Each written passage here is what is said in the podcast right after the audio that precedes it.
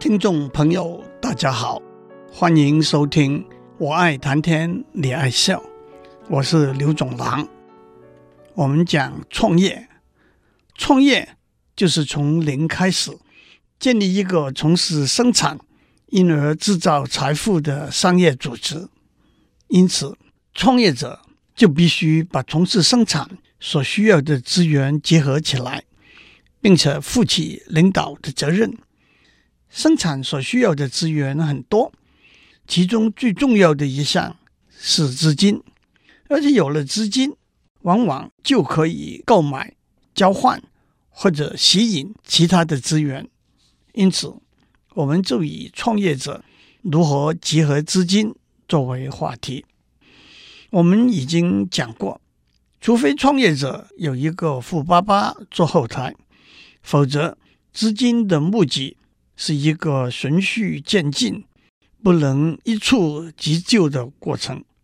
先靠自己，再求亲戚和朋友，再寻觅天使，再找风险投资人。如果这一步一步风平浪静也好，有惊无险也好，都走过了，下面一步就将是创业过程中突破的一大步了。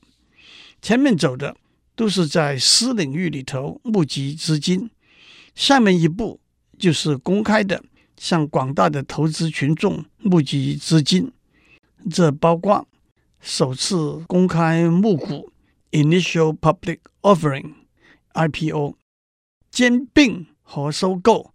Merger and Acquisition（M&A）、反向兼并 （Reverse Merger） 和群众筹资 （Crowdfunding）。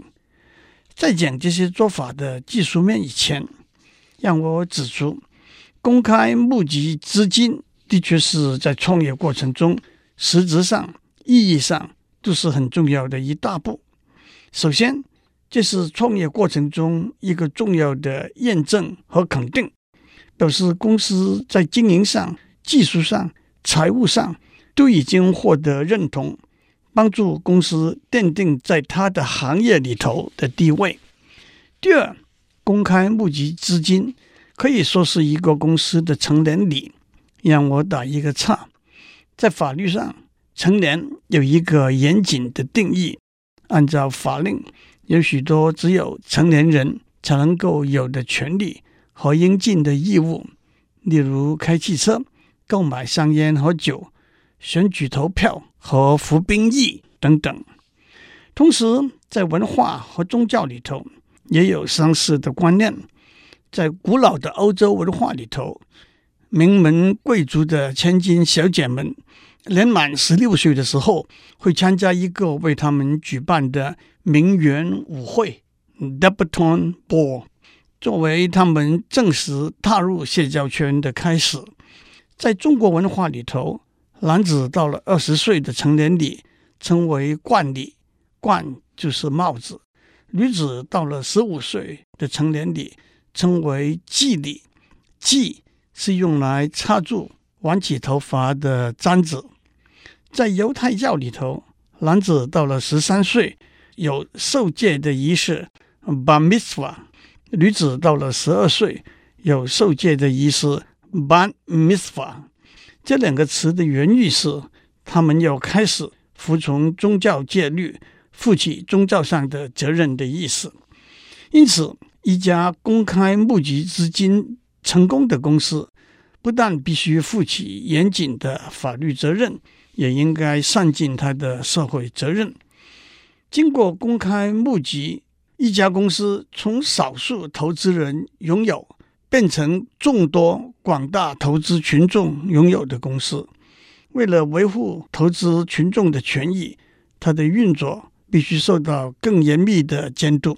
在这里头，证券交易所和政府公部门都要扮演相当和适当的角色。同时，一家属于许多投资人的公司，也自然是一家实无所事、实手所指的公司，也因此要特别注意公司的社会责任、环保、节能、赈灾、公益、教育、助弱、扶贫都是其中的落落大者。第三，公开募集可以募集为数非常庞大的资金，远非前面所讲的募集的方法能望其项背。例如，在二零一四年九月，阿里巴巴股票上市，募集了两百五十亿美元；二零一二年五月，脸书股票上市，募集了一百八十四亿美元，这都为公司带来庞大的扩充和发展的资源。无可讳言，这也是成功带来更大的成功的滚雪球效应。第四，公开募集也让创业者和他的亲戚朋友、天使资金、风险投资基金获取他们投入的金钱的报酬，同时也让创业者和追随他的公司员工们获得他们投入的心力的报酬。这也是创业者的一个责任。第五，当我们谈创业和投资的环境的时候，我们说。其中一个因素就是成功的例子，成功的例子可以激发别的创业者的雄心，吸引别的投资人的参与，因而营造一个蓬勃的创业和投资的环境。让我举一个例：二零零四年六月，脸书的 Mark Zuckerberg 才二十岁，有一个投资人要出一千万美元来收购脸书。二零零五年。有一家公司要出七千五百万美元，到了二零零六年年初，这家公司又把价码提高到十五亿美元。同时，先后来探路讨论收购入股的可能的公司，包括 Google、Yahoo、NBC、News Corp、AOL，他们讲的价码都在十亿美元的范围。二零零七年。微软提出一个逐步收购脸书的计划，把脸书的价值估计为一百五十亿美元。Zuckerberg 都不为所动，全部拒绝了这些建议。到了二零一二年，脸书股票上市的时候，它的价值估计为一千亿美元。我们当然不能用脸书的例子以偏概全，但是我也希望这些成功的例子。可以激发起在台湾的创业者和投资人的雄心壮志。五百万美元的收购，是不是愿意接受？交出经营权，提早退场，是不是原来规划要走的路，都是值得深思的。接下来，让我厘清解释一些观念。首先，一家公司是由一个或者多个人组成。从事商业行为的独立的经济法人，一家股份公司是以公司资本为股份组成的公司，股东就是投入公司资本的人，而且按照投入资本的比例占有公司相当的比例。让我强调，公司是一个经济法人，公司从事商业行为，股东只拥有控制公司的权。并不直接从事商业行为，在法律上，有限责任是指一个人，也包括一个法人对某些商业行为所要负的经济责任是有一个预设的上限的。让我举一个简单的例子：有一个人买了一台汽车，从事计程车服务工作。假如在一场交通事故里头，受害者向他提出赔偿的要求。在无限责任的情况之下，他名下所有的财产，包括银行存款、地产、珠宝，通通都可能被提列作为赔偿之用。但是如果他成立了一家有限责任的公司来从事计程车服务工作，那么交通事故的赔偿就有限度的止于公司所拥有的财产。因此，当一个股份有限公司，从事商业行为的时候，公司所负的经济责任有限度的止于公司所拥有的财产，而股东的经济责任更有限度的止于他投入的股本。换句话说，如果您买了某一家公司的股票，不管这家公司出了什么事情，除了买股票的血本可能荡然无存之外，您不会有任何其他法律上或者财务上的责任。说到这里，我不由得想起中国古代诛九族的刑法，虽然残酷，却还是有限责任啊。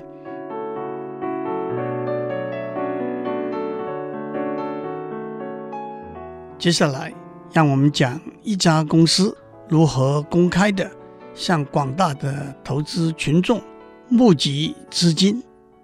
当一家公司要把公司的股份公开出售的时候，他必须先选择一个证券交易所，在这个证券交易所做首次公开募股 （Initial Public Offering，IPO）。首次公开募股之后，我们就说这家公司的股票在这个证券交易所挂牌 listed 了，也就是说，这家公司的股票已经成为一个金融工具，在这个证券交易所里头买卖流通。证券交易所可以被看成一个商品市场，而只有已经登记进入这个市场的商品。才可以在这个市场里头交易买卖。一个粗浅的比喻是：玉石在一个特定的玉石市场，艺术品在一个特定的艺术品市场，瓜果蔬菜在一个特定的菜市场里头交易买卖。譬如说，有一个人有一幅张大千的画，他想要把这幅画出售，换取现金。他得首先选择一个特定的艺术品市场，在那边做首次公开发售。首先，这个艺术品市场有它的一套严格的审核过程，譬如说，验证这幅画的确是真迹，不是赝品，也不是偷来的赃物。首次公开发售就是第一次从把这幅画。带到市场来的人的手里，转到另外一个人手里，这当中当然包括了议价、付款的过程。第一来，我们就明白，对于一家新创公司，为什么首次公开发售是那么重要的一大步。因为从此之后，这幅画的所有权就可以在这个市场上，但也只有在这个市场上反复交易买卖了。而且所有权的价格也可以有上升、下跌的波动。至于这幅画存放在哪里呢？也许在艺术品市场的保险柜里头吧。反正拥有所有权的人也不在乎，天天盯着欣赏张大千的画。所有权只不过是一个金钱交易的工具而已。让我也趁这个机会请问。手上持有联发科股票的听众，您可曾去看过您拥有部分产权的联发科大楼吗？这一来，大家就大致明白了证券交易所在股票交易买卖里头扮演的角色。其实，证券交易所除了作为一个股票交易买卖的平台之外，也可以作为其他金融工具交易买卖的平台。最重要的一个例子就是公司债券的交易买卖。全世界各地区有许多证券交易所，以他们挂牌的公司的总市值来排序。纽约证券交易所、纳斯达克、伦敦、日本、上海和香港的证券交易所都在前十大之列。台湾证券交易所在二十名向下。反正挂牌公司的总市值变化相当大。当一家公司要在一个证券交易所做首次公开募股的时候，那的确是公司选证券交易所，证券交易所选公司，中间有非常多的细节和考量。其中最明显的是公司的规模和历史。想要在台湾证券交易所，申请以第一类股票上市的公司，必须自设立登记后已经有五个完整会计年度的历史。最近两个会计年度决算的实收资本额在台币六亿元以上。最近三年会计年度的营业利益及税前纯益都是正数，而且是年度决算的实收资本额的百分之五到百分之十以上。但是，证券交易所对公司的经营治理往往也有许多严格的规定。我在上面讲过，阿里巴巴曾经尝试，但是决定不在香港证券交易所上市的一个原因是，香港证券交易所不同意阿里巴巴提出的董事会成员提名的方式。上市的证券交易所选好了。要上市的公司，还得找负责安排上市的一切法律上、财务上的细节的经纪人。这又是公司选经纪人、经纪人选公司的相互配合细节，我更无法在这里一一多讲了。接下来让我讲兼并和收购 （merger and acquisition），那是指两个公司。或者两者合并，或者一个被另外一个收购，成为一个公司。其实，在今天的企业经营模式里头，这两者的分界已经不那么明显了。站在一个新创公司的立场，被兼并或者收购，进入一个经济规模比较大，甚至已经在股票市场挂牌的公司，也是向前走了一大步。获得了挂牌上市的许多好处了。至于反向兼并 （reverse merger），是一个还没有在证券交易所挂牌上市的公司，为了避免严峻繁琐的挂牌上市程序，倒过来兼并一家已经上市的公司，因而变成一家上市公司的一部分。我们知道，一家公司挂牌上市。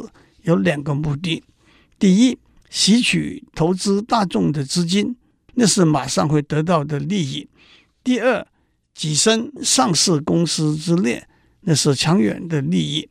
一家上市公司不但它的股票容易脱手出售，而且也增加了进入资本市场融资的机会和空间。反向兼并就是放弃了第一个目的，马上集资。而只追求第二个目的，取得一家上市公司的身份地位，借壳上市也好，嫁入豪门也好，都是相当传神的描述。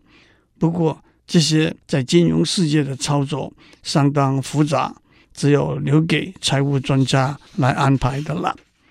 最后，群众募资也简短的翻作众筹 （crowdfunding）。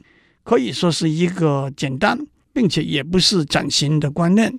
群众募资就是向许多素未谋面的对象募集资金，结合一家大公司通过证券交易所发行大量的股票，集合资金来支持公司的扩充和发展，和一个慈善团体通过街头劝募，集合资金来支持救济灾难的行动。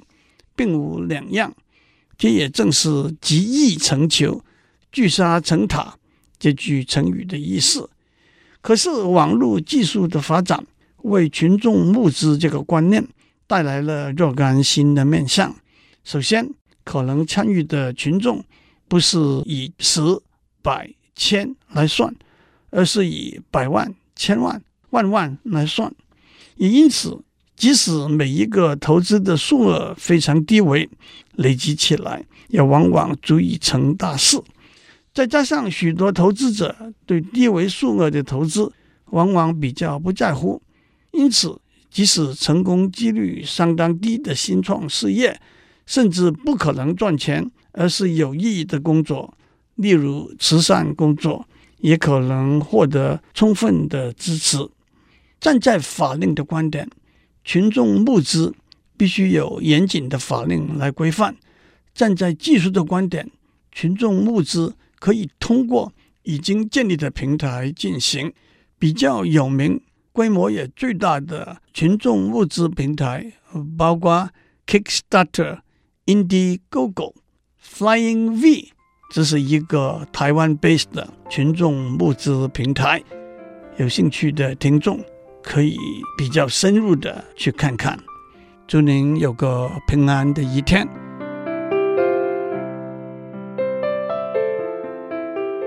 以上内容由台达电子文教基金会赞助播出。